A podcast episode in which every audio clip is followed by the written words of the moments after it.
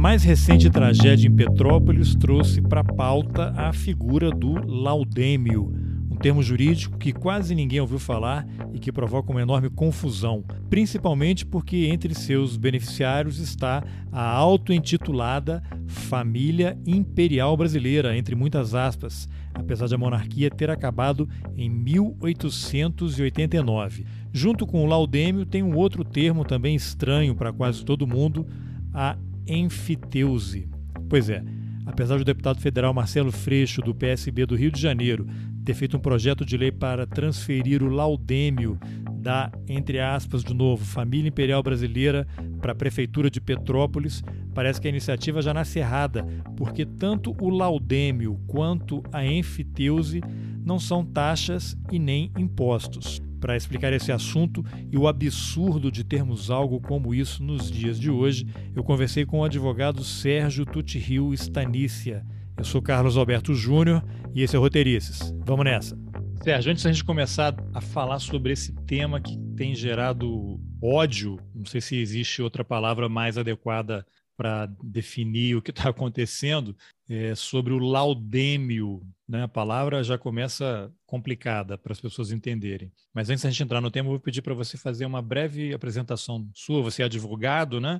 doutor em Direito, e você atua em, em que área especificamente? Bom, é, bom dia, Carlos. Eu agradeço imensamente o convite para estar aqui no seu podcast. Fico honrado. Meu nome é Sérgio, eu sou doutor em Direito Civil pela USP. Eu terminei meu doutorado em 2016 e sou professor universitário em algumas faculdades, mas é atualmente principalmente pesquisador mesmo. É, minha área é Direito Civil, que veio a calhar, porque é justamente o, a área do direito que envolve essa questão do do laudeme e da enfiteuse, né? Duas palavras difíceis, né? Então já vamos introduzir. É, a palavra laudêmio, a outra que você mencionou, não vou nem conseguir repetir aqui, você depois vai detalhar. Laudêmio surgiu por conta da tragédia lá em Petrópolis, né? Por conta das chuvas, muita gente morreu, aquela tragédia que se repete com grande regularidade, e aí surgiu a palavra laudêmio, né? Então eu vou pedir para você explicar o que é o laudêmio, o que está por trás dessa figura, mas já com uma pergunta que todo mundo faz, né? É um imposto, é uma taxa ou é um escárnio, um tapa na cara da sociedade brasileira previsto na legislação? Afinal, o que é o laudêmio? Olha, primeiro não é imposto, não é taxa. O laudêmio ele não tem natureza tributária. Ele é um valor que é pago em razão da maneira como é estruturada a propriedade imobiliária lá em Petrópolis. Tentando explicar aqui de uma maneira bem didática, quando a gente fala que alguém é dono de alguma coisa ou proprietário, a gente usa essas palavras assim meio que da mesma forma. A gente imagina que essa pessoa tem o direito de propriedade sobre aquela casa, aquele apartamento, mas não é isso que sempre acontece. Por quê? Além do direito de propriedade, a gente tem uma série de outros direitos que podem recair sobre alguma coisa mas que eles não são a propriedade. Então, para dar um exemplo que deve ser comum, muita gente deve conhecer, é o usufruto. Então, vamos supor que uma pessoa seja usufrutuária de um imóvel. O que, que isso significa? Essa pessoa ela tem lá ela, o direito de morar na casa, de até alugar a casa, até quando ela viver mas ela não é dona da casa no sentido de ter o direito de propriedade sobre aquela casa. A casa vai ser de outra pessoa, que a gente conhece como nu proprietário. Então, quando a pessoa vier a falecer, essa casa, na verdade, vai voltar para a propriedade do nu proprietário. Então, o usufrutuário ele não pode vender a casa. Vamos é... usar um exemplo prático assim, por exemplo, eu tenho um imóvel e a minha mãe mora nessa casa. Lá eu sou Isso. de Campos dos Goitacazes, lá no interior do Rio de Janeiro, norte fluminense, e minha mãe mora lá. Ela tem o usufruto desse imóvel e vai viver lá até ela morrer, mas ela não pode vender a casa, não pode fazer nenhuma comercializar nada sem a minha autorização. E quando ela morrer, né, aí a casa volta. Quando ela morrer, mim. a casa volta para você. Então nós temos duas pessoas aí nessa relação, né? Nós temos você, que é o proprietário da casa, que a gente chama no proprietário, e a sua mãe, que é usufrutuária. Isso está registrado em cartório, né? E, e isso é, a tendência, na verdade, é que aquele direito se consolide na figura do proprietário. Então, que ele tenha um prazo, quando ela infelizmente vier a falecer, então a propriedade se consolida na mão de uma figura só. É, o que acontece em Petrópolis é uma espécie de usufruto turbinado, digamos assim, porque a proprietária de muitos imóveis lá, como se fosse você que é proprietário da casa da sua mãe, mas você também, enquanto ela morar lá, não pode usufruir da casa pela lei. Em Petrópolis, eu posso nem vender também. Eu poderia vender a casa, por exemplo. Você poderia vender. Você poderia vender a casa. Mas o usufruto, você não poderia, sem autorização da sua mãe, morar na casa, porque ela tá. tem o usufruto registrado em cartório. Ela detém determinados direitos. Exato, que são, as, na verdade, as prerrogativas de usar e fruir do bem. Então, por exemplo, ela pode alugar para alguém, sendo usufrutuário. Né? Ela pode alugar a, a casa. casa? Pode alugar a casa. Pode alugar a casa. O que ela não pode é vender a casa, porque a prerrogativa de vender é sua quando eu morava lá, aquele quarto que eu usava, ela pode alugar para alguém, por exemplo? Botar alguém lá no meu lugar? Pode alugar, pode alugar. O usufrutuário ele tem aquele direito registrado em cartório. Poxa, mãe, caramba. Ah, é... Agora, as prerrogativas se dividem no caso do usufruto. Então, ela pode usar e fruir do bem, mas ela não pode vender. Ela pode fazer tudo como se fosse dela, menos vender. Isso. Tem algumas outras limitações que agora não vem ao caso entrar aqui, né? Uhum. Eu fiz essa comparação porque talvez seja um exemplo mais fácil das pessoas compreenderem em relação ao que acontece lá em Petrópolis e em outras cidades brasileiras. A enfiteuse, e aí esse nome estranho, a enfiteuse, também chamada de aforamento ou emprazamento, é como se fosse um usufruto turbinado. Então, o proprietário do imóvel, ele vai ser, no caso que a gente está falando da família real, os descendentes do Dom Pedro, por meio de uma pessoa jurídica lá em Petrópolis, Companhia Imobiliária de Petrópolis, cujos acionistas, pelo que eu dei uma olhada lá na Junta Comercial do Rio de Janeiro, são os diretores, pelo menos são todos Orleans e Bragança. E essa companhia ela vai ser a proprietária como se fosse você proprietário da, sua, da casa onde mora a sua mãe. Mas, ao contrário da sua mãe, na verdade, a pessoa que tem o que a gente chama de domínio útil do bem, ou seja, todas as pessoas que acham, entre aspas, que são proprietárias de bens em Petrópolis, elas têm um direito bem amplo. Então, elas podem vender, transferir, fazer praticamente tudo com o bem. Mas elas não têm o direito de propriedade sobre o bem elas têm a enfiteuse, ou domínio útil, que a gente chama do bem. Ah. O verdadeiro proprietário do bem, ele é a pessoa jurídica dos descendentes lá do Dom Pedro, e tem outros casos. Outras famílias também são proprietárias. Nós tivemos casos, por exemplo, em Botafogo, no Rio de Janeiro, Parece que a Igreja Católica também, em algumas cidades, nas regiões centrais, vai também. Vai mexer é no vespeiro aí, falar da igreja, você vai. É, o Christian Lynch, ele escreveu no Twitter que ele falou que são cerca de 60 famílias. Eu não vi de onde ele tirou essa informação, mas acho que dá uma ideia aí para gente. Uhum. E também tem imóveis públicos, né? Os que a gente chama terrenos de marinha, ou seja, terrenos costeiros, eles pertencem à União. E aí, quem tem um apartamento na praia, e várias cidades, não vai ser a proprietária, o proprietário vai ser a União, e essa pessoa vai pagar algumas taxas. Por quê? A enfiteuse, por que, que eu disse que ela é como se fosse um usufruto turbinado? Porque ela dá muito mais direitos para o usufrutuário, que seria, no caso, o enfiteuta, e menos direitos para o verdadeiro proprietário. Mas o verdadeiro proprietário, ele tem sim alguns direitos que restam, que são basicamente dois: o direito de receber dois tipos de parcelas financeiras, de valores. Um é um foro, que é uma pensão anual. Alguns proprietários, eu acho que até para evitar problema, não têm cobrado esse foro parece que varia a cada enfiteuse. Até, até no Twitter, uma moça de Petrópolis deu uma informação interessante, que tem um bairro lá em Petrópolis, cujo proprietário é, não é a companhia imobiliária, é outra, outra companhia, outra família, não me lembro agora. E ela mencionou que esse foro anual, essa pensão anual que o proprietário tem o direito de receber, que eles não cobram anualmente, mas que eles cobrariam na hora que vende o bem, junto com o laudêmio, que é o segundo valor de que a gente vai falar e aí eles cobrariam cinco anos de foro, porque é seria Vai, o prazo seria da... um dinheirão, né? Vai acumulando. É, eles cobrariam cinco anos desse foro anual acumulado no momento da uhum. venda do bem. Mas, Mas enfim, é, são esses dois valores que o proprietário de verdade do bem tem direito de cobrar se ele quiser. O foro, que é anual, e o laudêmio. O laudêmio ele vai ser um percentual de 2,5% do valor do bem, que vai ser devido quando aquele bem é comprado e vendido.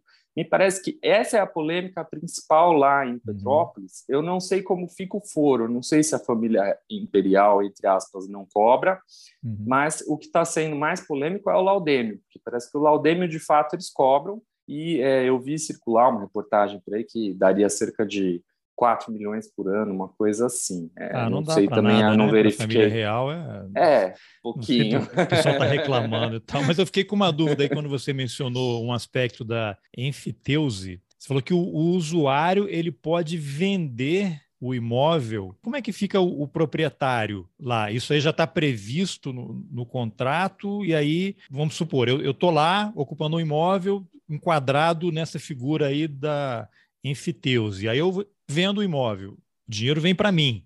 Aí eu pago uma taxa para o proprietário, e se o proprietário não quiser, não, por alguma razão qualquer, ele não gosta do cara, ele tem planos futuros para aquele imóvel e não quer que seja vendido, ele fala: não, não, eu não aceito essa operação aí, não quero que você venda. E aí o cara já vendeu, já recebeu o dinheiro. Isso pode gerar problemas futuros, né? Isso aí é um tipo de coisa que acontece ou quem está usando o imóvel tem direito e o proprietário não, não, não, pode falar nada? O proprietário ele tem o direito, sim, de adquirir o imóvel para ele, ou melhor, de consolidar aquela propriedade, se ele arcar com a compra nas mesmas condições. Ele teria prioridade. Então, tem prioridade. Igual quando eu estou morando num imóvel alugado, o dono quer vender, eu tenho a prioridade de. Eu quero vender, você quer comprar? Você vai ser a primeira pessoa que eu vou consultar. Não quero comprar, então beleza, vou procurar outra pessoa e você vai sair assim que eu vender. É mais ou Exatamente. menos isso. Exatamente. Pela lei, o proprietário, ou seja, no caso que a gente está falando, a família real por meio da Companhia Imobiliária de Petrópolis, poderia, se eles quisessem, exercer essa preferência eles têm um prazo de 30 dias para manifestar essa preferência. Então, se eles não exercem essa preferência, aí que eles têm direito de cobrar o laudêmio de 2,5%. E aí a pessoa que comprou continua pagando para ele. Esse laudêmio ele é para sempre? Sim, é para sempre.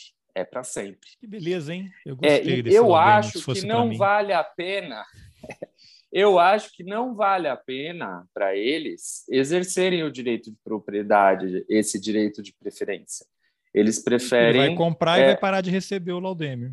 Exato, exato. Então, eles preferem que não exercer essa preferência, que está prevista em lei, mas pouca gente sabe que existe, e continuar recebendo o laudêmio a cada, é, a cada transferência do bem que é feito. É importante salientar que a lei prevê uma hipótese em que aquele que é, entre aspas, dono, né, o detentor do domínio útil, aquele que acha que é dono do imóvel, ele pode sim pagar um laudêmio a mais e 10 foros ou foros anuais para o proprietário e aí adquirir o bem para si. Aí é uma questão que no caso da família que... real, ele está pagando a alforria, né? Ele está comprando a liberdade dele, é isso? Como se fosse isso ele pagaria 10 foros e um laudêmio. Esse valor ele foi reduzido. Em 1916, que é quando o nosso Código Civil antigo foi, entrou em vigor, eram 30. Nos anos 50, foi reduzido para 20. Nos anos 70, para 10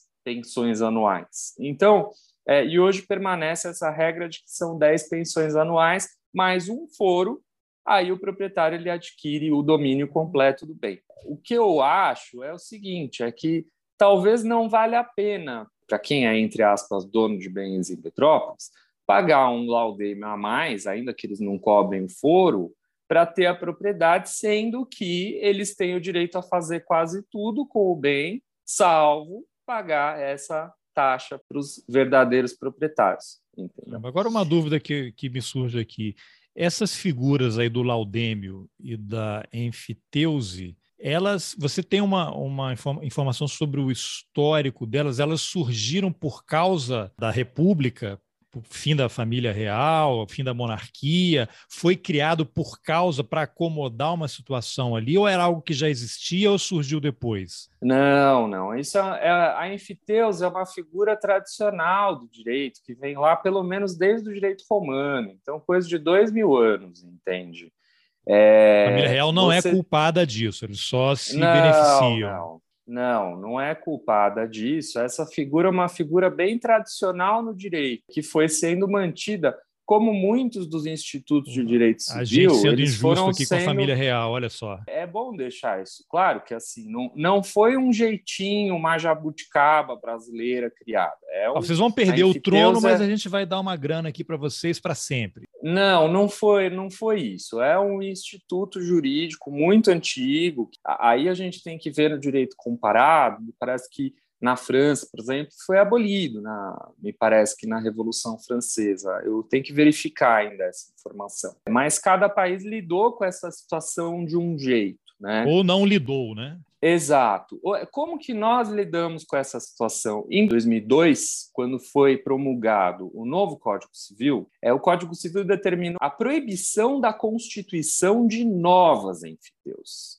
Então, novas não podem ser constituídas mais. Agora, as que existem, elas permanecem. Então, essa foi a regra que foi adotada em 2002. Agora, qual é a, a justificativa para se proibir? Se é uma figura é, jurídica aí que existe em vários países, né? Por que proibir a, a criação de novas, né? É, porque afinal, assim, você vai ter gerações aqui a, bom, já tem aí mais de 100 anos, né? Você tem uma família, outras famílias também recebendo. Um cara que vai nascer em 2150 já tem lá a aposentadoria dele garantida, né? Uma coisa é, meio estranha, um colega, né? colega meu, professor da GV, Osni da Silva Filho, ele é, ressaltou pontos bem interessantes. Por que proibir? Porque a gente tem uma classe de proprietários que não arca com nenhum ônus decorrente daquela propriedade, só tem benefícios. Então, aquele proprietário, ele recebe o valor, mas ele não tem que fazer nenhum investimento naquela propriedade, não precisa atender ao princípio constitucional da função social da propriedade, não tem que pagar tributos, porque tudo isso fica por conta daquele que tem o domínio útil, do enfiteuta, né? É, Como agora, eu falei no início da conversa, é um escárnio, né? Você manter um troço desse. Sim, é no mínimo. É, se a gente lê os debates parlamentares do Código Civil de 2000, 2002, a gente tem uma fala muito interessante de um dos autores do anteprojeto de Código Civil, professor já falecido, Weber Chamon. E ele destaca o seguinte: ele Primeiro, ele diz que é um instituto polêmico, no mínimo, e ele diz o seguinte: que a regra do Código Civil foi cautelosa, mas é interessante ele ressaltar o seguinte: que ele admite também, mesmo ele que eh, defendeu essa regra cautelosa, que pode vir uma, podem vir novas leis que venham a extinguir as enfiteuses existentes ele ressalta o que pode gerar uma judicialização, que ele também ressalta com base em, por exemplo, é, direito adquirido. E você sabe se existe um debate atualmente para acabar com essas duas figuras aí? O deputado Marcelo Freixo, porque eu tenho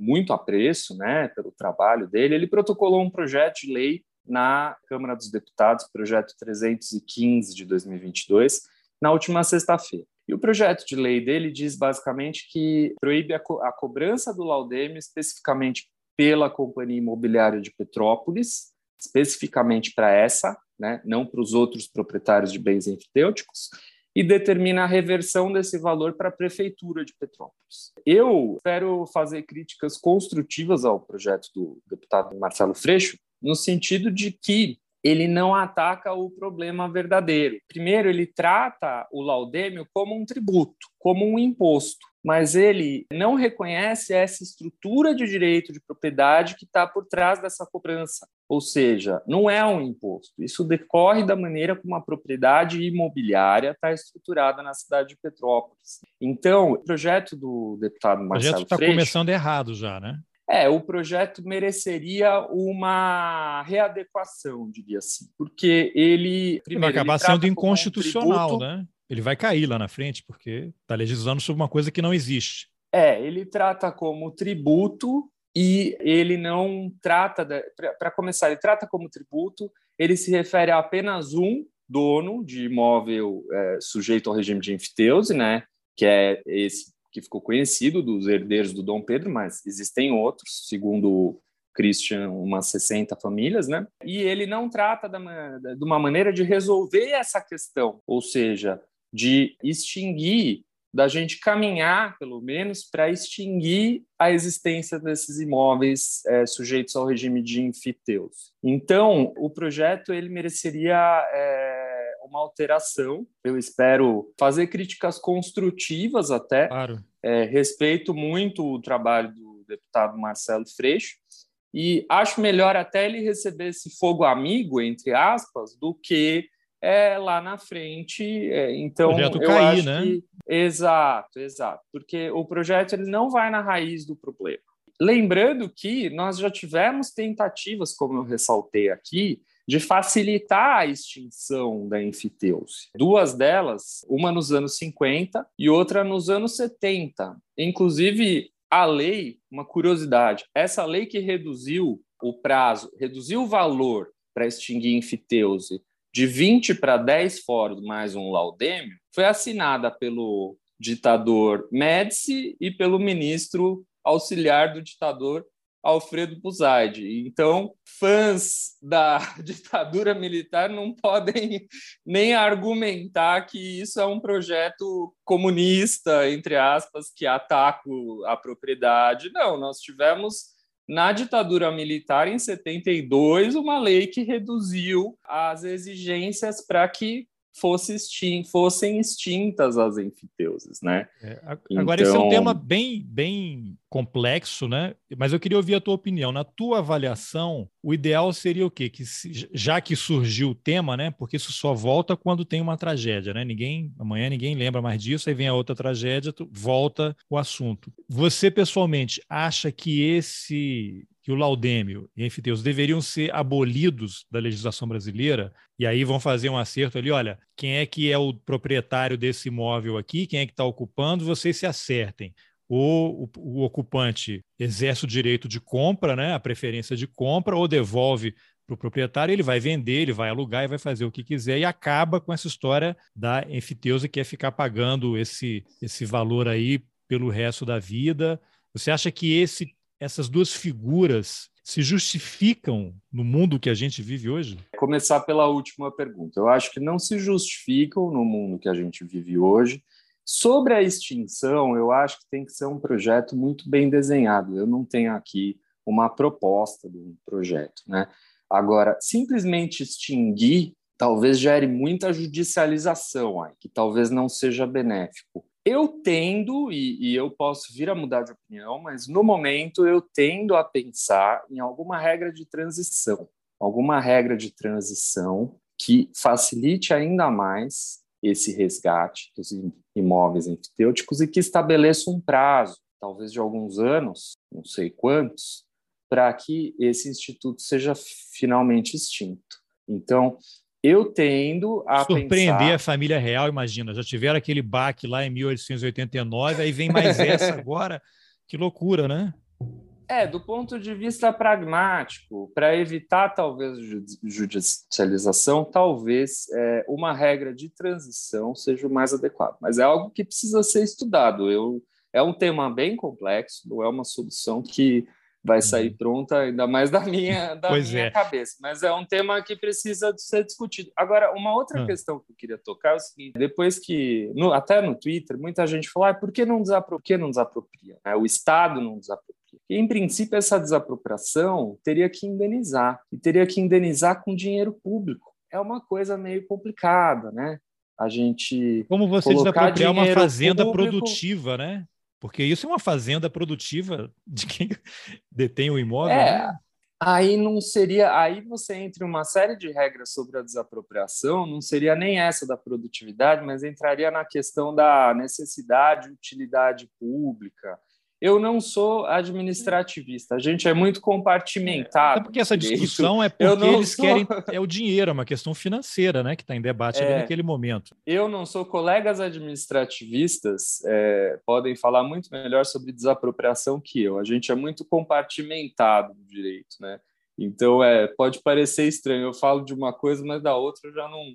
Mas eu acho melhor tomar esse cuidado. Mas enfim, em princípio, uma desapropriação pelo Estado teria que pagar uma indenização para os proprietários, para a família real e para as outras famílias, né?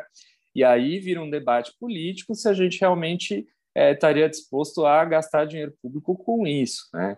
Dinheiro então, para a família é... real, né? De novo. Exato. Mais exato. ainda. Então Agora... é uma coisa complicada. Você mencionou aí um número do que o Christian Lynch, né, que é um professor da UERJ, né, um acadêmico, Isso. publicou cerca de 60 famílias, mas você não, ele não deu a fonte, né, e você também não conseguiu é, checar. Mas você tem uma ideia, dizer, não é só a família real, você já mencionou, que recebe isso. Tem famílias teria esse número de 60 que a gente não tem confirmação. Você, você sabe quando é que isso foi começou a ser usado no, no Brasil? Isso já era na época do Império? Esse, essa figura jurídica já estava em uso, como é que ela foi se consolidando e, e, qual é a situação em que ela começa a ser a, aplicada, né? Lá em Petrópolis, eu não sei, isso aí já acontecia antes da proclamação da República, a família real já recebia, eles tinham lá fazendas, imóveis, e aí fizeram um contrato com aquelas pessoas para aplicar o laudêmio e a enfiteuse, ou é uma coisa que começou a acontecer depois da proclamação da República, e isso para ou outra e as outras famílias, outros casos, Marinha que você citou, né? É algo que desde que a Marinha tomou posse, né, daquele terreno ali é, é do Estado, aí tem uma, uma pessoa física que está ali, ou jurídica, que está ocupando aquele imóvel e começa a pagar a taxa. Você tem esse histórico, como, quando é que, em que situação isso aconteceu? A Marinha tem um terreno lá e aí uma pessoa quer fazer uma pousada ou quer construir uma casa na praia. Esse lugar aqui é belíssimo, né? Então a Marinha vai, tudo bem, você usa aqui e vai me pagar essa taxa. Você tem essa origem, como é que essa, essas, essas figuras começaram a ser usadas no Brasil? Sim, é, no âmbito privado, isso vem desde a legislação da colonização portuguesa, né? Veio com as, as caravelas, então. Veio com as caravelas, veio com as caravelas. Você tem, salvo engano, previsto em Fiteuse nas ordenações do reino, que era uma legislação privada aplicada. No caso da família real, eu não sou historiador de Petrópolis, uhum. tal, mas me parece, uhum. pelo que eu li, que a família real realmente comprou essa fazenda lá em 1840 e tantos, lá. E é, a Enfiteus ela até poderia ter um propósito é, positivo, que seria estimular então a ocupação é, daquela área. Desenvolvimento. Não vai. Isso poderia é, ter essa prerrogativa. Tanto que o Código Civil de 2002 até trouxe um instituto parecido com a enfiteuse, que é o direito de superfície, mas corrigiu essa questão dos privilégios, né? Então, é direito, é, você tem o direito de superfície, que é uma espécie, entre aspas, de renovação da enfiteuse, que na verdade veio com o Estatuto da Cidade, de 2001, se não me engano, depois foi incorporado ao Código Civil de 2002 que é uma espécie de repaginação da enfiteuse e corrigindo os defeitos. Então, você tem essa função de desenvolvimento, né? É, mas é muito antigo, isso veio com as caravelas mesmo e, e muito antes. Agora, em relação aos terrenos de marinha, aí uma distinção que a gente tem que fazer é o seguinte: o nome é terreno de marinha porque fica próximo ao mar, mas não tem nada a ver com a marinha enquanto força armada. Ah. O terreno ele é da União, ah, tem a ver com marítimo. Isso, é marinho no sentido de marítimo. E a ideia, até onde eu sei, era estabelecer uma faixa de terreno público próximo à costa para efeitos de defesa. Então, como que é medido isso? Isso é medido a partir da linha da pré-amar média do ano de 1831. O que, que é a linha da pré-amar média? É a linha da maré cheia, da maré alta. E essa linha da maré alta a média dela de 1831. Outro você mundo, né? conta, né? Outro mundo. É, outro mundo. Você conta 33 metros para dentro. Então, o terreno, a faixa que está entre a média da linha da maré alta de 1831 e 33 metros para dentro em direção ao continente, são os terrenos de marinha.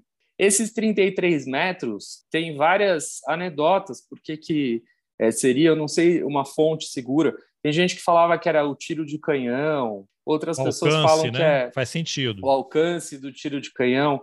Tem outra hipótese que seria é, medido em braças de 15 soldados, se não me engano. Não, agora não estou lembrado uhum. muito bem. O fato é que essa linha foi mudando né, desde 1831, 191 anos, inclusive com muitos aterros em cidades costeiras. Né? Bairros inteiros foram aterrados. Então, acabou que você tem bairros nas grandes cidades que estão todos dentro dessa faixa, que inicialmente seria uma faixa de apenas 33 metros em relação Entendeu? à linha o da maré dia cheia. que o cara compra um apartamento num prédio achando que é dele e um dia ele vai descobrir que talvez não seja bem assim. Isso, e aí a gente tem, de novo, eu já estou entrando numa área que é do direito Sim. público, mas esses bens pertencem à União, você tem até uma, um, um órgão lá que administre, por exemplo, uma, é, um problema é definir qual que é a linha da pré-amar de 1831, né? Onde que, por onde que passa essa linha. Né? É, havia um outro problema é, também que o STF acabou decidindo em 2017, que seria cidades que são sedes de municípios. Se esse terreno seria do município ou seria da União. O STF acabou decidindo que seria da União.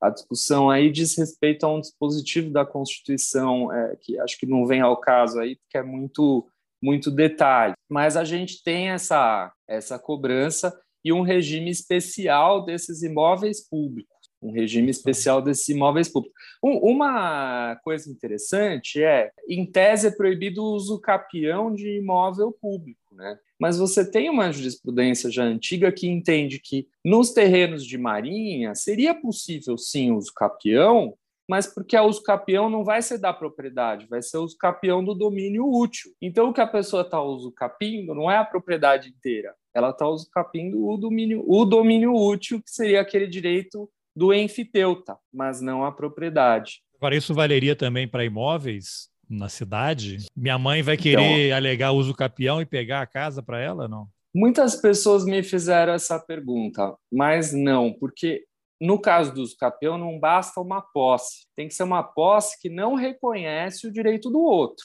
E apesar da pessoa não saber que muitas vezes que o imóvel que ela é dona é da companhia imobiliária de Petrópolis, está lá na matrícula do imóvel, ela paga o laudêmio. Então não dá para dizer que a pessoa exerce uma posse que não reconhece o direito da família real sobre propriedade, porque está lá nos documentos todos dela que, que ela reconhece, né? Então é, é isso é complicado, uma, reconhecer um uso capião de imóvel pelo por aquele pelo enfiteuta. Porque o enfiteuta, por definição, ele uhum exerce aquela, aquele direito, reconhecendo o direito do, entre aspas, entre aspas, não, não precisa por aspas, do verdadeiro proprietário, que é o verdadeiro proprietário. O direito de propriedade é da Companhia Imobiliária de Petrópolis e dessas outras famílias. Isso que eu acho que não está claro e que eu acho que é principal, e talvez por isso o fio que eu tenha feito no Twitter viralizou tanto. Eu vou Sim. ser sincero com você, Carlos. Eu eu vi primeiro você fazendo fiz... um fio assim. É, será que eu entro nesse assunto? Né? Foi você que escreveu isso? Não sei se eu vou escrever é, sobre isso ou não. Porque... E, tal, e aí Exato, e aí foi. porque eu não achei, sinceramente, eu não achei que fosse uma informação que fosse tão é, desconhecida do grande público. Mas é desconhecida e, e, aí junta a família real, pronto, né? É, em geral, é aquela aula que a gente faz o esforço já no final do curso, né? em geral, é aquela aula que a gente faz o esforço em dobro para não fazer os alunos dormirem. Né? É, olha, se algum dia tema... é muito pouco provável que vocês tenham um caso desse, mas se por acaso vocês vão, ah, teve uma aula lá que o Sérgio falou para mim sobre isso. É, a gente tem que ressaltar que é relevante, né? Que tem. É, não, olha o que está acontecendo agora exato, aí. Né? Mas é aquela aula que só o tema, a gente fala, pessoal, hoje o tema da aula é enfiteuse. Aquela aula. Já, Quantas doses já, por dia? Metade já levanta, entendeu? Então, eu acho que até por isso a gente. Eu, eu achei que fosse um tema que não fosse, mas depois eu vi que. Achou que só você ia curtir, que... né? Você, só você ia curtir é, e tal. Eu achei que eu e meia dúzia de nerds, entre aspas, que estudam direito civil. Então é isso, Carlos. Eu espero. À disposição aqui para fazer esclarecimentos. Não, legal. Espero... Mas você, eu não sei se você falou que ia comentar alguma coisa do Laudemio, não sei se você concluiu aí, se tem alguma outra coisa que você ia acrescentar. Não, acho que para enfatizar, para a gente concluir, eu acho importante enfatizar o seguinte: primeiro, é a estrutura do direito de propriedade, então não é imposto. A gente tem que discutir, eu acho que isso é importante para o debate público, discutir quem é dono dos imóveis nessas áreas. Segundo, pensar uma regra, talvez, de transição, e aí precisam mais cabeças pensarem juntas para, de um lado, fazer algo que funcione, entendeu? Que não vá ser lá para frente derrubado, que ao mesmo tempo facilite a extinção da enfiteuse, porque é, é, eu quero destacar o seguinte, que extinção de enfiteuse não é nada ultra revolucionário, coisa de comunista, entendeu? É uma coisa que já é discutida há muitas, há décadas o, se o discute. Médici, o ditador Médici pessoas... já começou uma transição, deu o primeiro passo lá, né? É, foi um exemplo anedótico, mas há décadas se discute que a enfiteuse é inadequada para os tempos atuais. É, não é ilegal, é, mas obviamente imoral, são, né? E, é, e pessoas que não são nem um pouco, sequer são de esquerda, até muitos conservadores com a juristas Muito pelo contrário, é, discutiam é, discutem há anos que é um instituto que não cabe mais no direito atual. Mas é difícil, porque como ele é um direito que, se é, tudo mais constante, ele é perpétuo, se nada mudar, ele vai permanecer, a gente tem que pensar em estratégias é, jurídicas para favorecer a extinção. E esse então... caso de então Petrópolis é um, né? A gente não sabe quantos outros imóveis e propriedades a família real tem em outros lugares do país. Imagina, eles eram donos do Brasil, né? É, a família real especificamente eu não, eu não sei, mas você tem uma série de famílias, inclusive você tem de tudo. Se a gente começar a entrar em anedotas, tem gente até com título, isso um colega comentou comigo, gente até que tinha começou a cobrar foro com título de enfiteuso que no fim descobriu que era falso. Coisas assim você tem nos tribunais alguns casos, sabe? Olha então é, é um tema que merece ser. Tem o golpe da enfiteuse. Como o golpe da fruta aqui do mercado municipal. Pois é, do Tinder, é, né? Tem do enfiteuse. Do Tinder, é o golpista do Tinder. Tem do Mas, enfim, é, é, então a mensagem que eu acho que eu gostaria de passar é essa: primeiro, não é imposto, e segundo, é, é uma coisa totalmente razoável a gente pensar em, em regras para tender à extinção desse esquema proprietário que não faz sentido no, nos dias de hoje. Bom, maravilha, Sérgio. Então, obrigado aí pela entrevista. Imagina, Carlos, eu agradeço demais o convite. É, espero que tenha sido proveitoso, espero que eu muito. tenha sido claro, porque é muito difícil passar esses conceitos para é. um não, público se eu não entendi, é área. Porque... Se eu entendi, todo mundo vai entender, não tem a menor dúvida. tá bom, Carlos. Muito okay. obrigado, viu? Bom, essa foi a entrevista que eu, Carlos Alberto Júnior, fiz com o advogado Sérgio Tutirrio Estanícia sobre o laudêmio e a enfiteuse, duas abominações cujas existências não se justificam. Se você também acha que esse tipo de privilégio não cabe mais nos dias de hoje, Compartilhe essa conversa nas suas redes sociais, nos seus grupos de WhatsApp, mande o link por e-mail e parem de usar expressões como príncipe, herdeiro do trono, a princesa. Isso não existe desde 1889. O Brasil é uma república. Foram quase 400 anos de exploração. Acho que já deu, né? Esse pessoal precisa sair desse universo paralelo e cair na real. E se você acha importante apoiar o jornalismo independente, considere a possibilidade de contribuir com roteirices. É possível colaborar com qualquer valor pelo Pix ou pela plataforma Catarse a partir de R$ reais mensais. Os links estão nas informações do episódio. Lembrando que o Roteiristas agora tem um canal no YouTube. Entra lá, assine, compartilhe. Obrigado pela companhia e até o próximo Roteiristas. Valeu!